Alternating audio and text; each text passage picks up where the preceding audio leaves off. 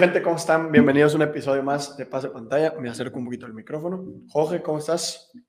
Muy bien, aquí viendo a Julio en tres píxeles, no sé qué trae con su internet, pero bueno, ojalá todo salga bien. Creo que ya se está empezando a ver mejor.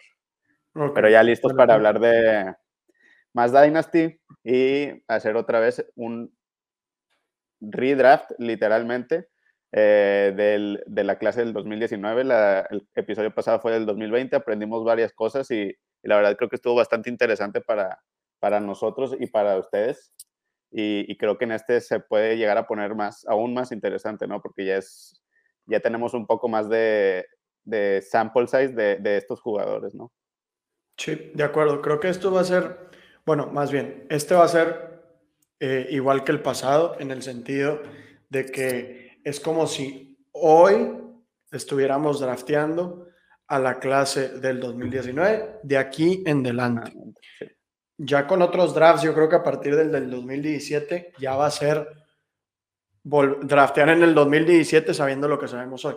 Pero ahorita, como estas clases son jugadores de tercer año, que van a pasar su cuarto año, que todavía están en su contrato novato, creo que sí vale la pena como de aquí en adelante para, para entender eh, pues creo que esto ayuda a entender el valor que tienen hoy por hoy, pero luego ya las clases que son un, poco más antiguas nos van a ayudar a entender cómo valoramos a los jugadores dependiendo de sus producciones, ¿no? Entonces que ahí ya sepamos, bueno, yo espero que, por ejemplo, Jalen Waddle sea como Jarvis Landry, por, por decir algo. Bueno, entonces, ¿cómo lo, ¿cuánto vale Jarvis Landry en su clase, no? Entonces, que de hecho creo que Jarvis Landry es como el wide receiver 4, 5 o 6 de su clase que yo draftearía, ¿no? O sea, es, algo muy bueno. O sea, decir que, que Jalen Waddle va a ser Jarvis Landry es un halago, porque Jarvis Landry tiene, creo que, de siete temporadas, creo que tiene cinco, que es top 24, ¿no? Entonces, decir Jalen Waddle es Jarvis Landry es un halago.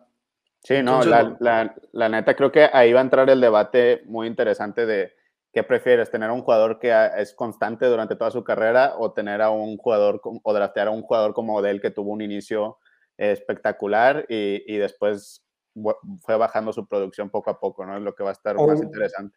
O un jugador como Davante, que las primeras dos o tres temporadas no hace nada y, que luego se convierte en un animal, ¿no? Exacto. Entonces, bueno, eh, ahorita vamos a empezar con, con la clase del 2019 y bueno, empezamos con Creo que no hay duda con quién empezamos, con Kyler Murray. Sí, aquí ya puse el... Aquí, ah, ya, aquí ya están viendo. Y bueno, después les voy a enseñar, eh, igual que el episodio pasado, un draft que yo hice en el 2019 para hacer la comparación de cómo lo hacemos ahorita y cómo se hizo en ese momento. pero, pues bueno. Vamos a ver ahí algo muy chistoso, ¿no? Ya después. no, vamos a spoilear, pero, pero bueno, eh, vamos a ver algo curioso. Entonces, eh, de hecho, ese fue mi primer rookie draft. Entonces, este va a ser el último episodio en el que tengamos algo contra qué comparar, en el que hayamos participado, ya sea Jorge o yo. Pero después, yo creo que encontramos la manera, vamos a estar investigando para ver si podemos usar como el ADP promedio o algo así que esté en alguna página. Pero bueno, ahorita empezamos con la del 2019 y pues bueno, el claro tiene que ser Kyler Murray, ¿no? Sí, Ahorita es un top 5 coreback, definitivamente, sin dudarlo. A cualquier persona que le preguntes, no importa eh, el juego que vimos ayer, que, que, bueno, fue bastante decepcionante Kyler Murray y vimos ahí varias jugadas dudosas. Sabemos el potencial que tiene y, y no, nos, no, nos, gusta basarnos en un solo juego, ¿no? Sabemos que es capaz y tiene mucho potencial en el juego terrestre, y tanto como en el juego aéreo, ¿no? Y también, pues, ha tenido la, baja de, de, Andre Hopkins, que ha sido una baja significante, ¿no? Y se ha notado bastante en el equipo de, Arizona. Y, pues bueno, creo que todos estamos 100% seguros de que es el mejor coreback y más de esta clase, ¿no? De, de los demás que, que, son Daniel Jones, Haskins y, y, no me acuerdo qué otros más. Sí, miren, aquí, aquí va a estar, bueno, ven, 74 son todos los jugadores ofensivos que se draftearon en el 2019. Entonces, eh, creo que me faltan tres o cuatro que no estaban en la base de datos de Sleeper, pero bueno, aquí la pueden ver y bueno, esto results y chat, ignóralo, ¿no? Entonces, sí, creo que Kyler Murray es el, es el uno de esta clase y de hecho creo que, o sea, en un startup, creo que tiene que ser top, top 5 indiscutiblemente. Para mí, en mi opinión, está Josh Allen y Mahomes en su propio tier. Y en el siguiente tier están Lamar y Kyler. ¿Por qué? Porque son buenos pasadores que están en un buen equipo y que corren. Y, son muy jóvenes también. Y son muy jóvenes. Y en el tercer tier ya están Herbert, y Dak. Dak, tiene la posibilidad de subir al siguiente tier, pero es que esta temporada ya no lo vimos correr. Para mí era el coreback 3 porque yo, porque yo creo que, la que entre Lamar, Kyler y Dak, el que mejor lanza es Dak. Y lo vemos en, en estadísticas. Pero el problema de Dak es que ya no corre.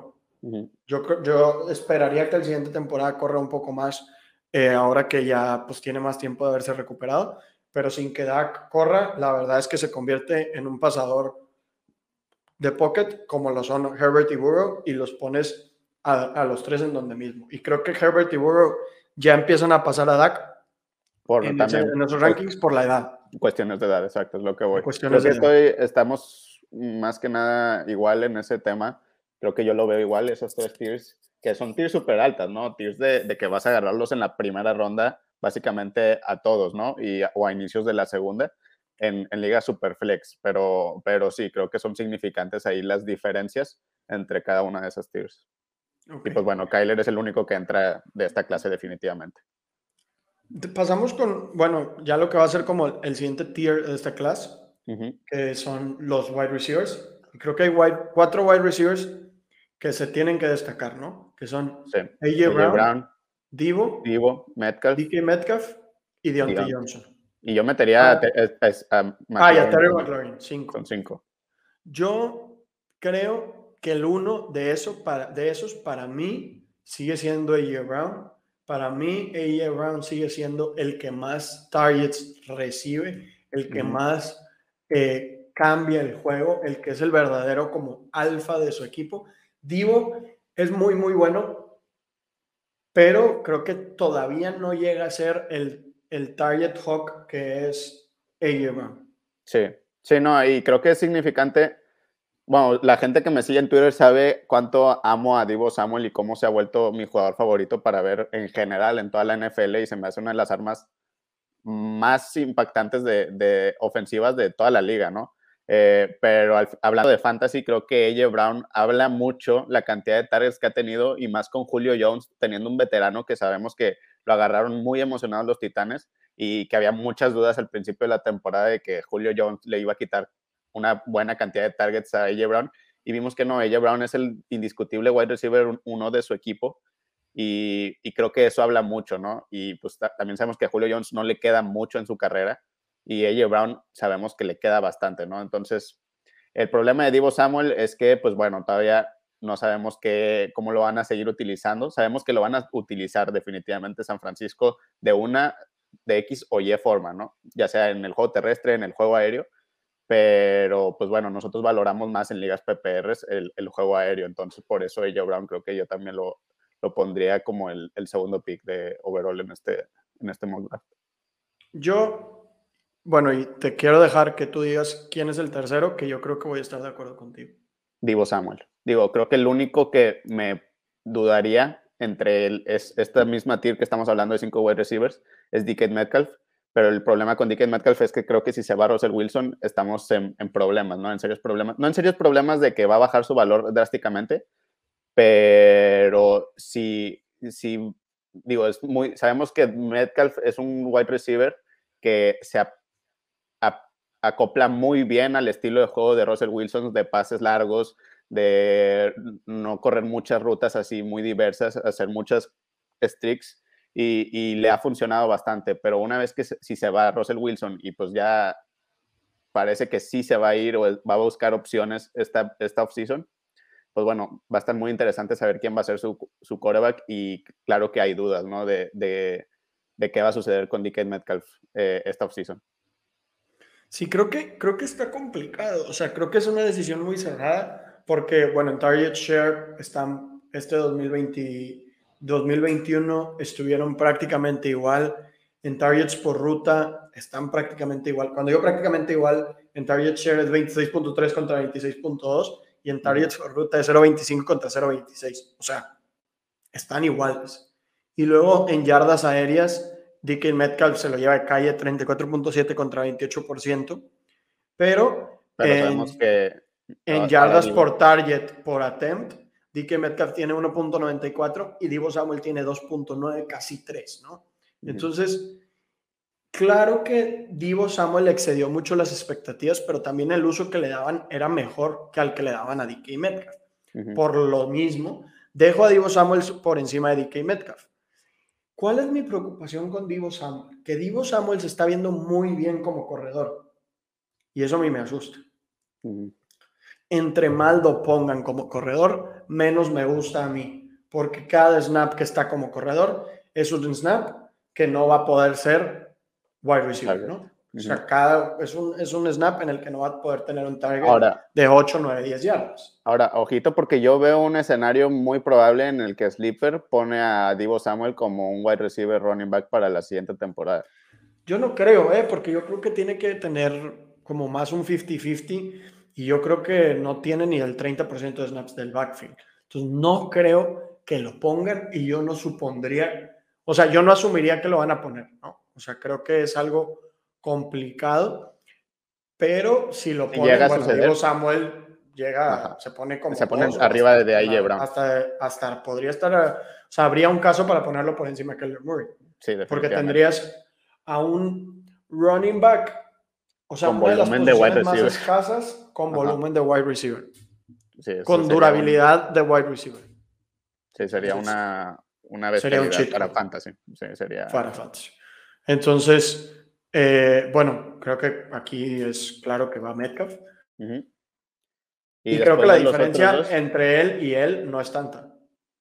No, O sea, esto, esta diferencia sigue siendo un tier que si yo tuviera el pico 1.02 me bajaría por el 1.4. Sí. Sí, nada más que, digo, a mí AJ Brown se me hace un jugador más completo y, y- y mejor que DK Metcalf y es algo que yo he dicho desde, desde hace años, ¿no? Desde que fueron drafteados y desde que empezó su temporada de rookies.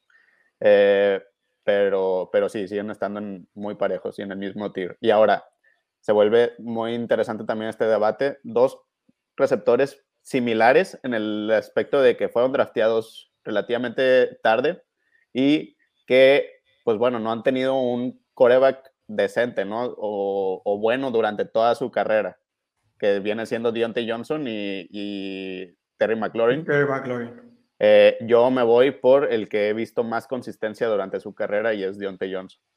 De acuerdo. Creo que, creo que Deontay Johnson eh, es. A ver, es que van a decir, no, es que Deontay Johnson sí tuvo coreback. A ver, este año no. O sea, No, Big Ben, Big Big Ben era puro nombre. Sí, Big Ben ya no, ya no daba. Y Deontay Johnson tuvo muchos mejores números que Terry McLaurin sí. este año. Entonces, creo que en lo, uni- en lo único que Terry McLaurin vence a Deontay Johnson es en yardas aéreas, o sea, en el market share de yardas aéreas, pero realmente, pues, también Big Ben no tenía brazo, ¿no? Entonces, creo que eso también influye y, y realmente le gana 41 a 36%. O sea, tampoco es que tú digas, uh, muchísimas. Y tuvo mucho más puntos por juego. Entonces, para mí, Deontay Johnson tiene que ir por encima de Terry McLaurin, pero Terry McLaurin sigue siendo un wide receiver top 18, top 20 Sí, no, y- fácilmente. Y sabemos que estos dos jugadores son una prueba de, de, de corebacks, ¿no? Digo, que es, Scary Terry ha jugado con cuántos corebacks diferentes, ¿no? Y unos de ellos siendo Gaskins, siendo Kyle, Kyle Allen, eh, Fitzpatrick, Alex Smith ya al final de su carrera. O sea, y, y ha tenido éxito con esos corebacks, ¿no? Entonces sabemos que cualquiera de estos dos, con un cambio de corebacks, eh, no sé, sucede el caso en el que se va de Sean Watson a uno de estos dos equipos, pues bueno, el valor de, de cualquiera que se vaya va a subir exponencialmente, ¿no? Porque sabemos que si son buenos, si son capaces de poner números decentes y constantes con corebacks como Big Ben al final de su carrera y, y McLaurin como los, los que ahorita mencioné, eh, pues bueno, ¿qué van a hacer con, con un Deshaun Watson, tal vez un Jimmy Garoppolo? Ni siquiera tiene que ser así súper bueno, pero alguien que sea un coreback decente, ¿no? Sí, de acuerdo. Y, y bueno, creo que como 1.7, bueno, lo voy a decir yo, pero creo que tú vas a estar de acuerdo, tiene que ser City y Hawkinson. Sí. Por encima de David Montgomery y de, y de George Jacobs. George Jacobs sí. Creo que la escasez que hay en tight end es fuerte. Creo que TJ Hawkinson tendría mucho hype si no ha sido porque se lastima, ¿no? O sea, creo que a partir de que se lastima, eh, TJ Hawkinson pierde el hype, pero tiene muchos partidos de más de 8 targets. O sea, si no ha sido porque tiene dos o tres partidos con uno o dos targets, si iba a promediar nueve targets por juego, ¿no? Entonces, creo que TJ Hawkinson en una posición tan escasa y con, bueno, y la gente que se está olvidando de ese inicio fuerte de temporada, creo que aún así TJ Hawkinson sigue siendo uno de los eh, más fuertes de, de, esta clase, ¿no? Sí. Sí, estoy de acuerdo. Y bueno, después a quién pondrías, a David Montgomery o a Josh Jacobs? Fíjate que están muy parejos en mis rankings, pero creo que me voy con Josh Jacobs. Honestamente. ¿Por, lo joven? Por lo joven, digo, sabemos que la, la edad en los corredores es significante. Eh, digo, creo que es un año o medio año menor que, que, que Montgomery. Y, y, pues bueno, sabemos que los dos son el, el running back uno de sus respectivos equipos, pero creo que Josh Jacobs tienen, posibil, tienen más potencial de tener más volumen. Creo que ya Montgomery no vamos a ver más volumen del que ha tenido, ¿no? Y creo que Josh Jacobs todavía puede subir el volumen que, que, tiene, que tuvo actualmente esta temporada por razones de Kenyan Drake y pues bueno, va a haber un cambio de, de, de de head coach. Entonces creo que eso nos podría, podría depositarle más confianza a, a Josh Jacobs que haga que su, su, valor suba. No creo que su potencial es más grande que el de, que el de Montgomery. Sí, de hecho, cierra, cierra muy fuerte. Sí. O sea, termina con. Sí, no, digo, con la salida de, de Kenyan Drake se vio bastante, bastante bien Josh Jacobs. Sí, o sea, terminó teniendo. Mira, a partir de del bye, tiene por juego 14, 9, 11, 19, 24, 9, 12, 11, 18. O sea, la verdad, y 22.4 en la última semana. ¿Por sí. qué? Porque lo empiezan a, a usar en, en, el juego aéreo, ¿no? Entonces creo que George Jacobs es uno de mis buy lows este año. Creo que es un sí. running back joven en el que no tienes que invertir tanto capital y que todavía le quedan dos o tres años de carrera, porque esto es sea, fue 2019, 2020, 2021. Lleva tres años en la liga. Queda y... 2022 y creo que tiene, fue first rounder, ¿no? Sí, fue, tiene el draft capital, fue first tiene, rounder. O sea, tiene quinto año. O sea, sí, tiene quinto y, año de contrato. Y, eh, o sea, es impresionante que lleva ya tres años en la liga, lleva, se siente que lleva como, ya es un completo veterano y tiene casi la misma edad que Najee Harris. O sea, al final del día. Y, y, aquí va, como dice Julio, es uno de mis buy lows también completamente, porque estamos hablando de que a mí me gusta más que Montgomery, por más que estén, lo sienta como en el mismo tier, pero Montgomery ahorita en Cupid Cut es el, el running back 16 y Josh Jacobs es el running back 19, ¿no? 20, ajá, sí, 19. Entonces, Está uno arriba de AJ Dillon. O sea, yo mil veces traía. Sí, o sea, ¿cómo AJ, Dillon, ¿cómo AJ Dillon va a ser más, más mejor que, más que Josh Jacobs, más mejor. ¿Cómo va a ser mejor que Josh Jacobs? No tiene sentido, ¿no? Entonces, si tienes a AJ Dillon y, y la persona que tiene a Josh Jacobs lo está vendiendo, go ahead. O sea, dale a AJ Dillon y algo más. O sea, en verdad no, no hay ningún problema. Sí. Y yo de aquí eh, pasamos ya a los últimos tres picks de la primera ronda. Yo creo que aquí yo pongo a Marquise Brown por encima de Noah Fant. Creo que Marquise sí. Brown tuvo un año muy, muy bueno, el, para el cual estuvimos esperando dos años y ahora sí lo tuvo. Pero sí. entonces estamos todos, o la mayoría de la gente está sesgada a Hollywood Brown. No es el wide receiver uno, o sea, no es la primera opción porque está en Mark Andrews y Mark podría Andrews estar Rashad Bateman. Bateman. Y aparte está en una ofensiva que no le favorece porque no tiran tanto la bola. Creo que esa narrativa es ideal para que Hollywood Brown sea alguien que está infravalorado y que la siguiente temporada, con todo el hype que va a tener Rashad Bateman y con todo el hype que va a tener Mark Andrews por cómo cerró, creo que Hollywood Brown lo vamos a poder estar agarrando en rondas 9, 10, 11 de los drafts y va a terminar siendo un league winner el uh -huh. siguiente año. ¿Por qué? Porque es muy bueno, porque comanda targets, porque pide targets. Y cuando Lamar Jackson está en el campo, había semanas en las que la ofensiva estaba súper focalizada en Mark Andrews, Bateman y, y, Hollywood Brown. O sea, había veces que tenían 70-75% de los targets entre ellos tres. Sí. Entonces, creo que la ofensiva de, de, Ravens tal vez no tiene tanto el volumen de lanzamientos en, en, porcentaje, pero también es una ofensiva que va más rápido, que tiene más jugadas. Entonces, no es lo mismo el, el, el pastel que hay en Detroit que el pastel que hay en Baltimore, porque no sé, vamos a poner números inventados. Detroit corre 500 jugadas y el, y el 60% son pase, pero y Baltimore eh, hace 600 jugadas y el 55% son pase. Termina teniendo más jugadas, 30 eh, jugadas más de pase, Baltimore, ¿no? Entonces, creo que eso es algo que tenemos que tener en cuenta y por eso, para mí, Hollywood Brown tiene que ser el número 10. Y no podemos ignorar los números que hizo esta temporada, que, que bueno, nosotros la, la, verdad nos cayó la boca y, y se vio muy, como un wide receiver top durante el inicio de la temporada. Y, y, como dices, fue un league winner, puede que sea un league winner la siguiente temporada, pero realmente fue un league winner eh, esta temporada. Muchos equipos lo, lo draftearon en la décima para arriba. Este, y te, te estaba poniendo wide, números, números de wide receiver uno, ¿no? Durante una buena cantidad de la temporada. Entonces, pues bueno, Hollywood se vuelve muy interesante. También vamos a ver cómo sucede si, si sube el volumen de, de terrestre que, que, conocíamos de, de Ravens con, la, con el regreso de J.K. Dobbins.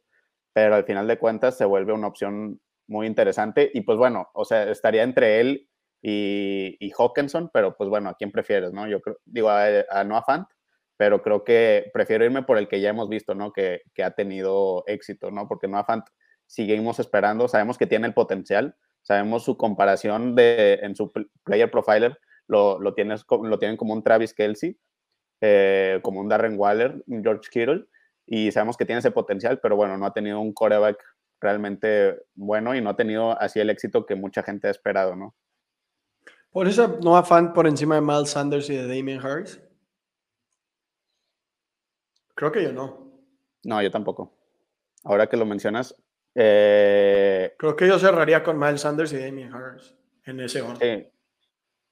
Mm, creo que yo prefiero a, a Damien Harris antes que ah, Miles Sanders. Es que a mí lo que me preocupa de Damien Harris es que está en Patriotas. Pero pues también vimos que Miles Sanders está en Eagles, ¿no? Y, y vimos la, la, la, la, utilización de los, de los running backs. Sí, estaba medio raro. Pero de, es que Miles Sanders jugó muy bien. El problema es que no anotó. Damon Harris también. Damon Harris, pues es el running back uno en PFF, ¿no? De, de esta temporada. Sí. Este, creo que están en situaciones similares de que. ¿Quién es más joven? Eh, Miles Sanders. Miles Sanders es del 1 de mayo de 1997. Y Damon Harris es del 11 de febrero de 1997. Se tienen la misma edad. Yo creo que. Creo que te doy a Damien Harris porque confío más en. O sea, creo que es más competente Belichick. Por lo tanto, sí. prefiero a Damien Harris. Sí. Y creo que es, creo que es un bailo interesante, ¿no? Eh, Damien Harris. Y, y, y, creo que también, o sea, Miles Sanders le están robando touchdowns el mismo Jalen Hurts. Creo que son, ambos son jugadores muy interesantes, ¿no? Que, que, se habla poco de ellos y no están, están infravalorados ambos, realmente. Porque pues ambos son los running backs unos de sus equipos, así como Jacobs y, y Montgomery. Pero bueno, eh, sabemos que está Kenneth Gainwell, que puede ahí quitarle varios targets la siguiente temporada si lo llegan a utilizar más. Eh, y pues bueno, del otro lado está Ramón de Stevenson, está, va a estar de regreso James White probablemente la siguiente temporada. Entonces, creo que están en situaciones similares. Pues pero... Miles Sanders es el running back 26 en Keep Trade Cut y Damien Harris es el running back 23. Eso es algo fuerte. O sea, creo que sí están. Bueno, es que. Bueno, yo prefiero cualquiera de los dos sobre Michael Carter, sobre AJ Dillon, hasta sobre Aaron Jones. Sí, AJ Dillon a mí se me hace un sell completamente. O sea. O sea, creo, creo que, que está todos le están apostando a que sí, sí, va a tener mínimo el 50% del volumen, que no es algo seguro. Eso es el problema. Sí, no, y ni siquiera el 50%, o sea, Damon Harris tiene el 50%, ¿sabes? Uh -huh. Y, y a AJ Dillon le estás apostando que tenga el 50%. Entonces, ¿por qué preferirías a, a AJ Dillon sobre Damien Harris? De hecho, vamos a mandar un trade en este momento. a ver, vamos a mandar. Para darles un ejemplo, ¿no? Yo en una liga tengo a Damien Harris. Entonces, digo, tengo a AJ Dillon. Sí, yo, yo drafté a AJ Dillon porque lo vi ahorita en las ligas de Freak, que, que ahorita todavía está el, el, draft en proceso. Agarré a AJ Dillon porque era el mejor valor, ¿no? Porque el consenso me, lo tiene mejor valorado, ¿no? Entonces lo agarré como más que nada como una pieza de cambio, entonces no voy a tardar en, en, en venderlo, ¿no? la pregunta es a quién y pues por qué, ¿verdad? Pero, pero estoy seguro de que lo voy a vender porque no, no creo que, que esté su valor como, eh, como está realmente, ¿no? En la vida real. Sí, entonces, por ejemplo, aquí vamos a hacer un AJ Dillon por Miles Sanders y el pick 2.01, a ver si de puro pedo. Que no creo, pero pues nunca sabes. A ver si en una vez me mandan un, car, un counter. Y Damien Harris, vamos a mandar a AJ Dillon por Damien Harris y Corey Davis. Digo, ah, aquí va a estar bien difícil vender a, a AJ Dillon porque, pues bueno, yo lo terminé agarrando en la octava ronda. Por eso se me hizo un buen valor cuando en Trade Cut está evaluado como el, el, que es el 60 y algo, ¿no? El 67 overall. eh, y pues bueno, cuando acaba de suceder un draft, pues bueno, no le voy a ofrecer a AJ Dillon por, por un Damon Harris que sé que lo agarraron una ronda antes pero puede que sí le mande a J. Dillon y, algo más, ¿no? Por, por Damien Harris y creo que me voy feliz con eso. Ok, bueno, ya lo mandé, ahí les platico cómo, cómo me va.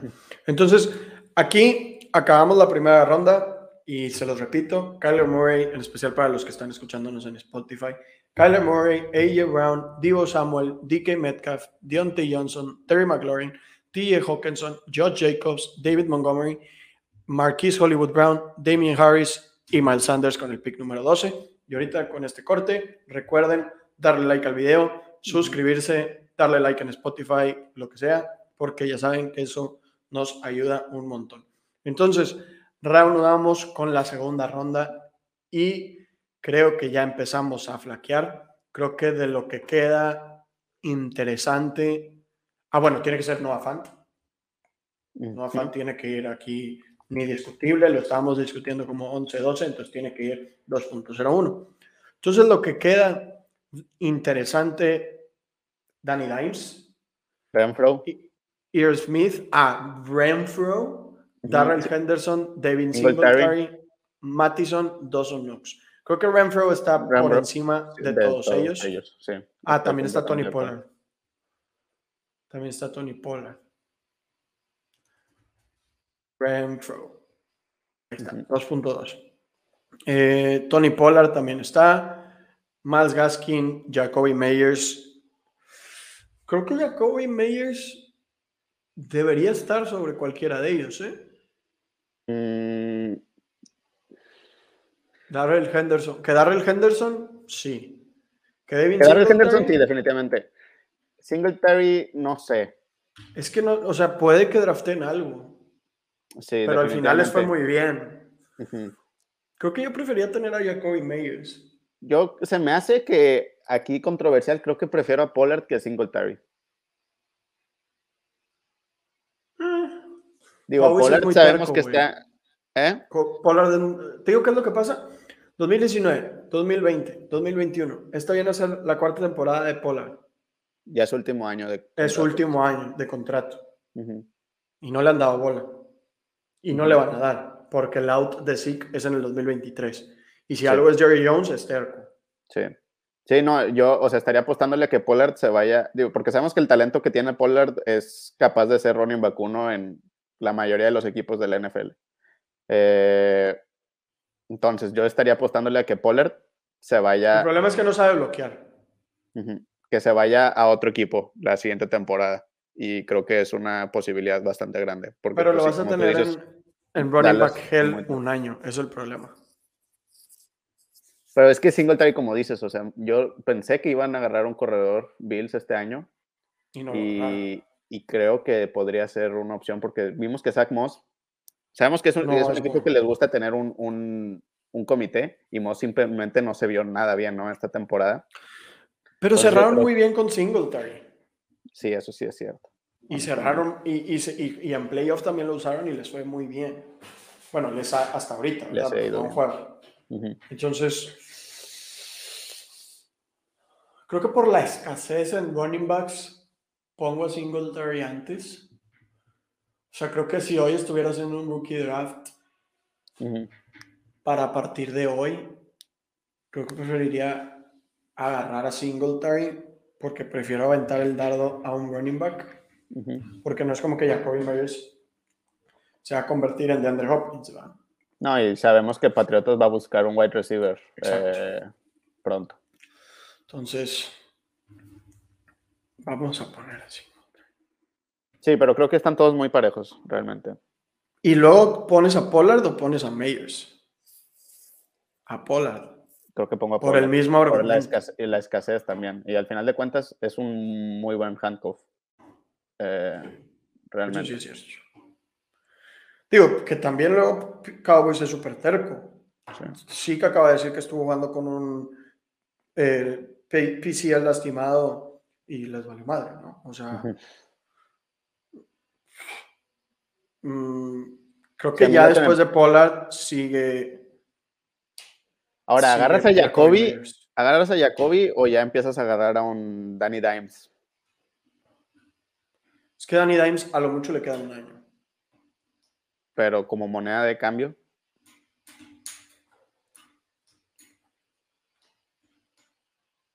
Es que Danny Dimes ha mostrado flashes. De repente. De- muy de repente. Nada, pero creo que sí me voy con Jacoby. Creo que tienes razón. Creo que no lo puedes vender por mucho ahorita a, a Daniel Jones. Acabo de checar y está por encima de, o sea, Jacoby Myers está por encima en Keep Trade Cut en los rankings que, que Daniel Jones. Yo pensé que iba a estar un poco más bajo Daniel Jones por el simple hecho de ser un coreback. Más arriba, más bien. Digo, ajá. Este, pero sí, creo que... Es más, te digo, ¿a quién pongo por encima de ellos dos? Bueno, no sé. ¿Pondrías a Dawson Knox? Pues es que Dawson Knox yo lo puse como un cell hace como una semana. Pero luego como que volví a ver No, los stats. No, no, no, sí, sí pongo a Knox arriba que, que Jacoby. Por el, es que Jacoby sí, eh, sí, en verdad me preocupa que vayan en- a, a ir en busca de un y Kendrick Bourne al final veterano. mejor. Sí, y, y Bourne se ha visto muy bien. Creo que Knox, al final de cuentas, creo que es como un, un Tonyan, como dices, lo de, lo de los touchdowns, pero pues bueno, es un end, ¿no? Pero es que sí es Eh, atlético. es- o sea, Dawson Knox es escasea. atlético y está atado Y es a- joven, y es joven. a Josh Allen y está joven, entonces como que... Y en Keep Trade Cut es el, el Tyrant 11, entonces...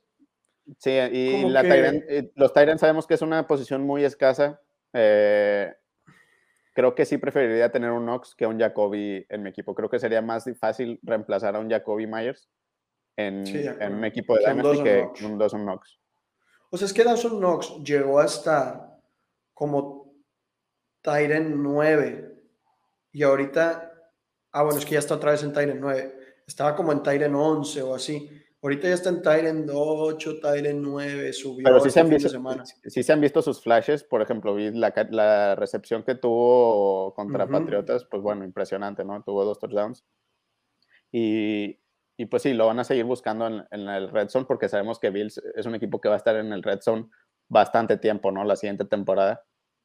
Eh, es un equipo que tiene muy buena defensa y muy buena ofensiva. En general, un muy buen equipo. Entonces creo que las oportunidades van a seguir ahí, ¿no? O sea, pero también Eh, es que si me dices, ¿a quién prefieres? ¿A Noah Fan o a Dawson Knox? Prefiero a Fan. ¿A Schultz o a. Dawson Knox? Prefiero a Schultz. ujú. Y, ya, y Dawson Knox está como Tyrant 9. Pero bueno, la diferencia entre Schultz y Knox no es mucha. Ujú. Y entre Fant y Knox no es nada. Es una cuarta ronda. Entonces, eh, o sea, creo que está correctamente evaluado ahorita en Keep Trade Cut. Entonces creo que para mí es un hold. pero sí, como tú dices, tiene que ir por encima de Jacoby Meyers y de Daniel Jones. Entonces, voy a poner a Meyers y voy a poner a Dimes. Y aquí, ¿quién más sigue? Ya Henderson. Henderson, Mattison. que ya empezamos con los handcuffs. Que empezamos aquí con handcuffs que pueden llegar a ser relevantes una temporada a otra. O partes de una temporada. Irv Smith. Pensando a que se vuelva bueno. Eh, y yo creo que sí se va a volver bueno. Yo, la verdad, Irv Smith. Es que no es tan atlético. Para mí es, un bye. Para mí es un bye esta temporada porque está rankeado muy atrás y creo que tiene mucho potencial en una ofensiva que vimos que hizo que Conklin fuera relevante, ¿no? En, partes de la temporada. Y para mí, Irv Smith se me hace que tiene mucho más potencial. Para mí, yo lo, yo lo tengo en muchos Dynasties porque lo, lo drafteé tarde eh, en muchas ligas. Pero bueno, lamentablemente se lesionó y creo que podría subir en los rankings de Tyrant bastante, ¿no? Si, si, si tiene un breakout season, porque pues no, hemos, no, no ha tenido la oportunidad, ¿no? De, de tener ese El problema es que si es rápido. Tiene 4-yard dash de 4.63, que es top 15%, y tiene un speed score de 102, que es top 30%. El problema es que su burst, su agility, son malísimos. De agility es en el, en el 40th percentile, o sea, es peor que el average, y en Burst es peor que el average también. Su comparación es Eric Ebern. Entonces, eh, pero eh, bueno, es que a final de cuentas creo que es una mejor apuesta que cualquiera de los otros. Sí. Entonces, ¿quién era el siguiente que íbamos a poner? Este. Nada más, ¿no? No habíamos dicho nada. No, no habíamos dicho nada. Yo ni me acuerdo quiénes, quiénes quedan. Creo que el que sigue sería ay, perdón, Drew Lock, que tal vez le den un añito más. Michael Hartman. Michael Hartman, que pues, pues bueno. pues bueno, exacto. Está en una buena ofensiva, es todo. Está en una buena ofensiva, le echa ganas. Eh, después Foster Moreau, que si se llegase a ir a Aaron Waller se vuelve interesante como stream. Uh por si le dan una oportunidad en algún otro equipo. Garner eh, y de aquí en adelante, bueno, Miles Gaskin por si se llega a quedar. Sí. Deontay Harris que cerró bien. Y gente, no vamos a llegar a la cuarta ronda, ¿eh? Sí, no hay forma. Eh, Paris Campbell fue drafteado en esta. Sí, Paris Campbell es de esta clase. Creo que Paris Campbell, por el simple hecho de que, pues bueno, no lo hemos visto, eh, ha estado lesionado durante casi toda su carrera. Eh, y pues agregamos a, Dwayne Haskins por si pelea la titularidad. Por si pelea la titularidad. Pero bueno, mi Haskins se me hace un coreback horrible, ¿no? Sí, pésimo. Eh, y creo que a partir de aquí, pues Darius Slayton. Ty, Johnson. Ty Johnson. Que ahí medio mostró flashazos. Y te voy a decir a quién voy a poner ahora. Voy a poner a Bryce Love. Uno, Bryce de, los Love. uno de los mejores en college, que entró lesionado y luego tuvo sus problemas legales. Pero bueno, nunca sabes, si algún equipo se le bota la canica y lo llega a firmar, sigue siendo un buen jugador. Guyton. Donald Parami y Guyton por estar atados a, Justin Herbert. Y escúchenos, o sea, esto estamos rellenando. O sea, ya es creo que cualquiera de estos podría ir sobre cualquiera de. Sí, o sea, si quieres agarrar antes a la mía Zacchaeus que a Darius Layton, me da igual. O sea. no me importa. O sea, Pero bueno, esto es lo que, lo que es importante de, o sea, que podemos, que la conclusión que hicimos, la conclusión que hicimos del pasado y este, o sea, la, la similitud que ha tenido es que realmente hay dos rondas, dos rondas de valor. Por eso las terceras y las cuartas son preocupantes. Digo, también, pues varios de... A ver, aquí estamos ordenando con todo lo que sabemos, ¿no? ajá, a la hora de hacer el draft, varios de estos ni siquiera eran drafteados en el, en el rookie draft y varios eran drafteados en la cuarta, tercera ronda. Eso es un hecho, porque vos sobraron, ¿no? Esta, sí, aquí hubo, en que, pues aquí mira, en Kill Harry, J.R.C. Whiteside y Andy Isabella, todos ellos se fueron antes que DK Metcalf. Sí. O sea, todos estos tres. Se iba, Haskins se iba top 5 por el simple hecho de ser coreback novato. Y, y, pues bueno, ahorita ni tiene equipo, ¿no? O bueno, tiene equipo, pero no. Es el backup del backup en Pittsburgh. Este, o sea, en esta clase sobraron busts. Entonces, pues bueno. Pero es interesante que al final de cuentas, como tanto en la clase del 2020 como la del 2019, en en talento realmente hay como dos rondas. Sí, a ver, las cuartas, la probabilidad de que le pegues es bajísima. Ahorita vamos a ver, yo le pegué a uno en cuarta ronda, fue sin querer. No sabía quién era, lo agarré porque estaba leyendo y en dos o tres eh, artículos hubo hype y yo, bueno, va. Pero de puro rollo. Entonces, las cuartas, úsalas para trade up. O sea, si tú estás seguro que prefieres a Drake London sobre Jameson Williams y necesitas moverte, da una cuarta. Da igual. Las cuartas son dardos así. Entonces, bueno, para los que están en Spotify, me tapé los ojos y tiré un dardo. Entonces, son, son dardos. Entonces, las cuartas no les, o sea, no las valoren tanto. Cuando llegue el draft van a estar súper hypeadas. Si puedes cambiar una cuarta por una tercera el siguiente año, hazlo. Sí, sí, realmente. O dos cuartas por una segunda del siguiente año o tercera del siguiente año, hazlo. No te sirven de nada. Entonces, vamos a pasar. Entonces, entiéndalo. La cuarta ronda y la tercera ronda son súper difíciles. Las early thirds, ok pero las late thirds y las cuartas son muy complicadas, en especial cuando no es superflex. Entonces, bueno, esto es, es igual que la vez pasada, hay dos copias de cada jugador, entonces cuando aparezca la segunda copia va a ser el pick, ¿no? Entonces, en este draft se fue Kyler Murray como uno, Josh Jacobs como dos, el payaso de Mr. Martínez en Milwaukee. Este fue el primer rookie draft de toda mi vida. Agarré a Devin Haskins clown, pero después lo traí por Andrew Locke, clown. Entonces, bueno, mal y de malas. Y después fue Montgomery, Miles Sanders, Enkiel Harry, Darrell Henderson, porque se va la primera copia de DK Metcalf, pero se tarda en la segunda. Después Noah Fant, DK Metcalf, Paris Campbell, TJ Hawkinson, AJ Brown, y luego la primera copia de Danny Dime se va en primera ronda, pero la segunda se tarda un rato. Entonces, AJ Brown y luego es. Ah, ah chinga. Andy Isabela. Andy Isabela, ¿no? No, porque Andy Isabela nada más se fue la primera. La segunda se va muy después. Digo Samuel. Sí, no. ah, chinga. ¿Dónde está la primera copia de Andy Isabela, güey? Creo que no va a estar muy tarde. Esta es la primera y la segunda. Está una, una, ronda y media después. Bueno, alguien se alborotó y agarró a Isabel aquí, pero luego es Daniel Jones, Drew Locke, Marquise Brown.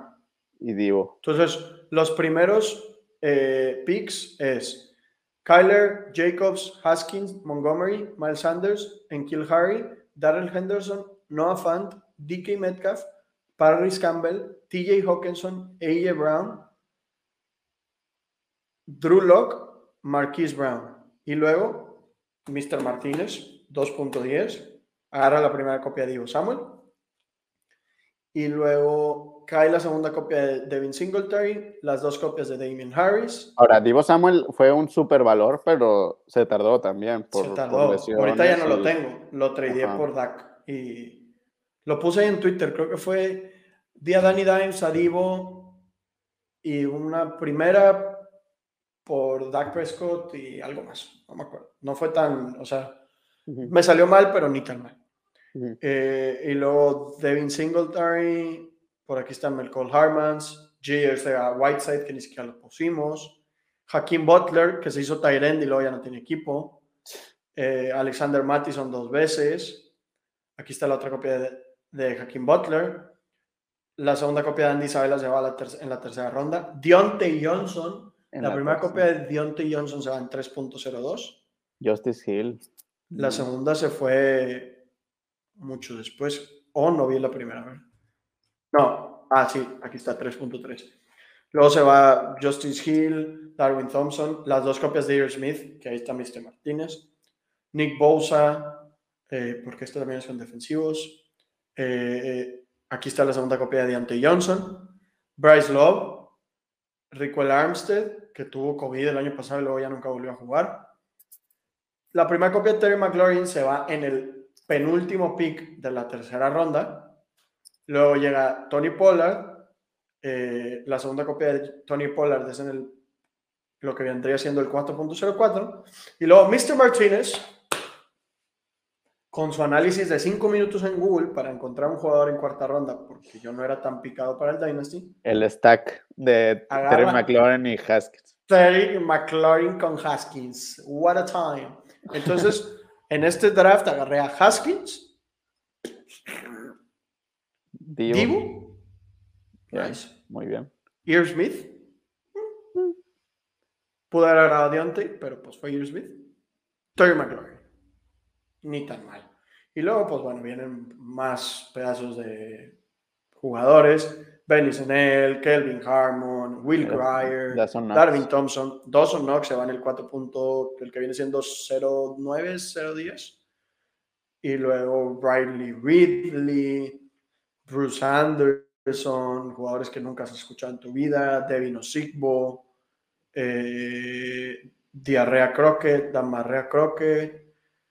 Agarré en el 6.1 a John Brown, pero porque aquí puedes agarrar free agents Greg Olsen, Justin Houston, porque ya estoy agarrando puro free agent, porque ya no queda nadie. Doma Kazoo, Gardner Minshew se, va en sexta ¿Quién se nos olvidó poner en, en, el draft? A DJ Shark. No, DJ Shark no es rookie, mira. Tendría una R aquí al lado. Ah. Es porque aquí, como son seis rondas, mm. se ponen rookies y free agents. O sea, jugadores que no están en ningún equipo. Entonces, bueno, ahí pueden ver que hubo joyas entre tercera y cuarta ronda, Deontay, Knox, McLaurin y Pollard. Cuatro dardos acertados en 24 picks. Sí. Ah, bueno, Air Smith. 5 de 24. Menos de 20% de probabilidades. Y que también se tuvieron que, en la mayoría se tardaron bastante en, dar el sí, No, y aparte, Air Smith realmente, o sea, ni siquiera lo hemos visto. No, y va en los primeros tres picks, pero como hay defensivos, realmente es una segunda ronda. Entonces realmente pegó Dionte, Terry, Knox y, y Pollard. 4 de 24. Menos del 20%. Sí. O sea, es muy difícil. Sí. Entonces, eh, por eso les decimos que los trade. Entonces, bueno, otra vez ya nos estamos agarrando la mala maña de hacer eh, episodios súper largos. Entonces, bueno, aquí ya fueron 50 minutos de este draft. Entonces, eso era lo que les queríamos mostrar. Y Jorge, pues, una conclusión. Bueno, conclusiones que quieras dar para la gente. Este, que bueno, creo que una diferencia que significante de, de los de la clase que ya habíamos analizado del 2020 y esta, es que no todos los corebacks son, son buenos, ¿no? Y, que tiene mucha razón lo que dijimos la vez pasada, que, que puede que Joe Burrow y Justin Herbert nos den una mala idea de, de cómo, de cómo se evalúan los, los corebacks novatos, porque vemos que nomás en esta clase fue Kyler Murray, que fue el uno overall, ¿no? Y sabemos que la clase que se viene para esta 2022, no hay realmente un coreback así top eh, hasta ahorita, ¿no? Está Kenny Pickett, está Malik, eh, Malik Willis, eh, Corral, pero bueno, no es ninguno que, que, ya teníamos valuado como, como un Herbert, un Tua en su momento. Y, y, pues bueno, aquí el segundo mejor coreback fue Daniel Jones, ¿no? Entonces es algo yo creo que importante mantener en mente para, para este draft, ¿no? Sí, creo que nuestra tarea, Jorge, para, para ayudarles, va a ser antes del draft, decirles si los corebacks valen o no la pena.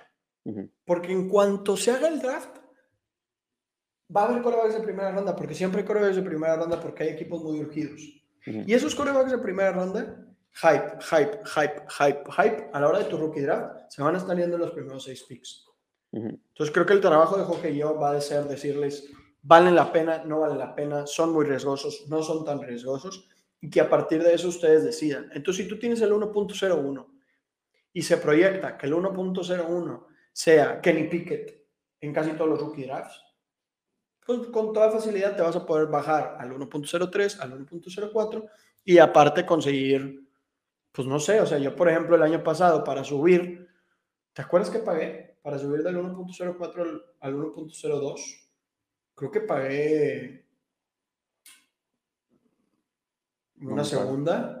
Di, di, el pick 11 y el pick 4 o el pick 12 y el pick 4 por la segunda, por el pick 2, ¿no? O sea, si obtienes buen capital, ¿no? Entonces, para que eso lo tengan muy en mente y bueno, conforme vaya pasando esta off-season, que tenemos un buen rato para que sea el, draft, unos tres meses, unos 10, 12 episodios, bueno, ahí vamos a, vamos a estar preparándonos, ¿no? Entonces, pues bueno, ojalá les haya gustado, ojalá les haya servido este pick, ojalá, eh, bueno, les sirva para, para hacer trades, para sus startups, para lo que gusten. Y pues bueno, ya saben, mi red social, arroba Mr. Martínez 9. Y la mía, Jorge-FF. Y bueno, las de pase pantalla, pase pantalla-FF en Twitter, TikTok, Twitch y YouTube. Ahorita, bueno, Twitch no, no estamos subiendo nada porque es nada más para hacer directos durante la temporada, pero pues ahí para que, para que la tengan en mente. Entonces, pues bueno, muchísimas gracias por estar aquí. Nos vemos en el episodio de la siguiente semana y mañana bueno, esto lo vamos a subir el miércoles, entonces mañana nos vemos en el directo de Estadio Fantasy a las 6, que me invitó pues, Mago Gutiérrez, estoy muy emocionado de estar ahí, ahí les voy a estar dando eh, buenos insights para Dynasty, entonces ojalá también me puedan acompañar ahí. Y pues bueno, muchas gracias a todos y nos vemos la siguiente semana. Chao. Hasta luego.